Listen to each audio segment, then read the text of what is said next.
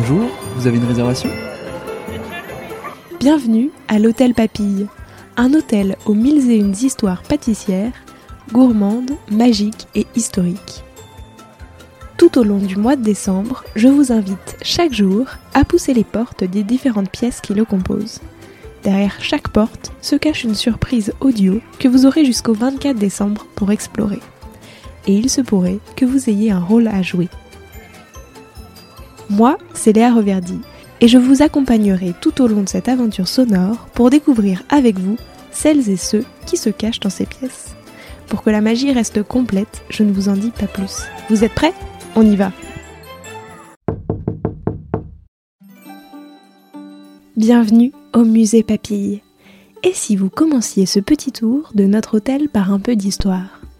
Éclairs, Paris-Brest, brioche, tarte aux pommes ou encore fraisiers font partie de nos quotidiens de Français et Françaises.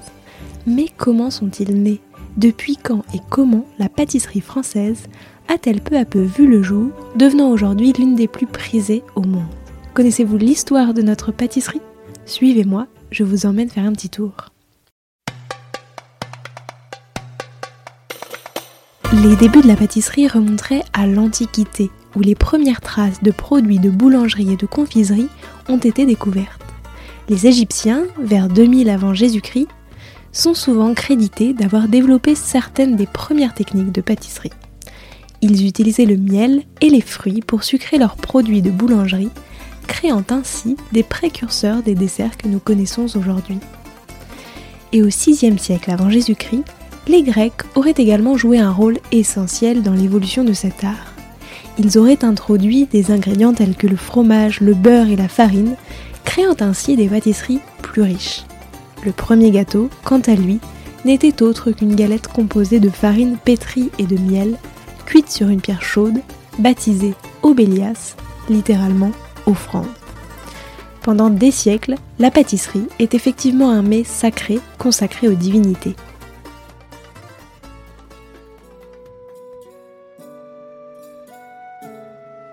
Nous voici maintenant quelques siècles plus tard, au Moyen Âge. À cette période, les pâtissiers perfectionnent l'art de la pâtisserie grâce à des techniques plus avancées, comme la pâte feuilletée et la pâte brisée. En France, c'est au Moyen Âge que les gâteaux perdent peu à peu leur caractère sacré pour devenir des mets festifs. S'opère alors la distinction entre cuisinier et pâtissier. Certains cuisiniers commencent à utiliser les œufs, le beurre et la canne à sucre, rapportés des croisades pour faire des gâteaux servis à la fin des repas. Mais le coût des matières premières en font des aliments luxueux. Mais c'est véritablement à la Renaissance que les techniques et desserts se diversifient. Les cours royales européennes rivalisent pour avoir les pâtissiers les plus talentueux. Des créations somptueuses, comme les croques en bouche et les pièces montées, deviennent des symboles de statut et de raffinement. De véritables recettes commencent à apparaître, donnant ensuite lieu à la myriade de traditions pâtissières que l'on connaît de nos jours. Les pastéis de nata portugais ou les pieroski russes pour ne citer que. L'utilisation du chocolat dans les pâtisseries occidentales, si courante aujourd'hui, n'est apparue qu'après que les commerçants espagnols et portugais eurent rapporté celui-ci du Nouveau Monde en Europe à partir du XVIe siècle. De nombreux historiens culinaires considèrent le pâtissier français Antonin Carême comme le premier grand maître de la pâtisserie des temps modernes. Peu à peu, de nouveaux ingrédients, matières premières et techniques arrivent en France. Crème glacée, pâte à choux, crème d'amande, blanc en neige, toutes ces innovations sont popularisées lors des mariages royaux, comme celui de Catherine de Médicis et du futur Henri II en 1533. Les pâtissiers italiens, introduits à la cour, ont contribué à l'expansion des techniques de pâtisserie et à la diversification des desserts. Des gâteaux et des confiseries plus élaborés commencent à apparaître dans la cuisine française. Durant cette même période, le terme de dessert prend lui aussi son sens puisqu'il désigne alors les petites douceurs que l'on sert après avoir desservi la table. C'est d'ailleurs à cette même période que les premiers livres de cuisine commencent à émerger, marquant une étape importante dans la préservation et la transmission des recettes, y compris celle des desserts sophistiqués. L'une des œuvres les plus célèbres de cette époque que l'on peut citer et Le viandier de Taïwan. Manuscrit qui propose une variété de recettes couvrant différents aspects de la cuisine médiévale et de la Renaissance, il contient des instructions détaillées sur la préparation des plats, des sauces, des viandes, des poissons et également des desserts.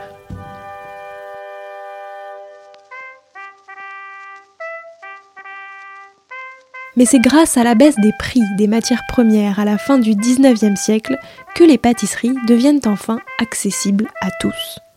Et avec l'invention de la poudre à lever, du beurre en conserve et du sucre granulé, l'arrivée de nouvelles techniques s'accélère. Mais c'est seulement après la Seconde Guerre mondiale, avec la maîtrise du froid, que la pâtisserie se développe énormément. Il est désormais plus simple de conserver les différents produits et l'amélioration du niveau de vie de la population fait croître la demande et le succès de ces petits mets. Les salons de thé dans les pâtisseries se développent et par la même occasion les techniques des pâtissiers. La mondialisation a ensuite permis l'échange de techniques et de recettes entre cultures, donnant lieu à une diversification et à une créativité sans précédent dans le monde de la pâtisserie contemporaine. Naissent ensuite les grands concours de pâtisserie, le meilleur ouvrier de France en 1924, ou encore la Coupe du Monde de la pâtisserie en 1989, qui participent grandement à élever la pâtisserie au niveau artistique tel qu'on la connaît aujourd'hui. Véritable câlin sensoriel et indiscutablement évocatrice de souvenirs, la pâtisserie est, depuis des années et encore aujourd'hui, souvent le début d'une belle histoire. Et dès que j'eus reconnu le goût du morceau de madeleine trempé dans le tilleul que me donnait ma tante, quoique je ne susse pas encore et dusse remettre à bien plus tard de découvrir pourquoi ce souvenir me rendait si heureux, aussitôt la vieille maison grise sur la rue, où était sa chambre, vint comme un décor de théâtre s'appliquer au petit pavillon donnant sur le jardin qu'on avait construit pour mes parents sur ses derrières, ce pan tronqué que seul j'avais revu jusque-là. Et avec la maison, la ville, depuis le matin jusqu'au soir et par tous les temps, la place où on m'envoyait avant le déjeuner, les rues où j'allais faire les courses, les chemins qu'on prenait si le temps était beau. Et comme dans ce jeu où les Japonais s'amusent à tremper dans un bol de porcelaine rempli d'eau, de petits morceaux de papier jusque-là indistincts qui, à peine sont-ils plongés, s'étirent, se contournent, se colorent, se différencient, deviennent des fleurs, des maisons, des personnages consistants et reconnaissables, de même, maintenant, toutes les fleurs de notre jardin et celles du parc de Monsieur Swann, et les nymphéas de la Vivonne, et les bonnes gens du village et leurs petits logis, et l'église et tout Combray et ses environs, tout cela qui prend forme et solidité est sorti, villes et jardins, de ma tasse de thé.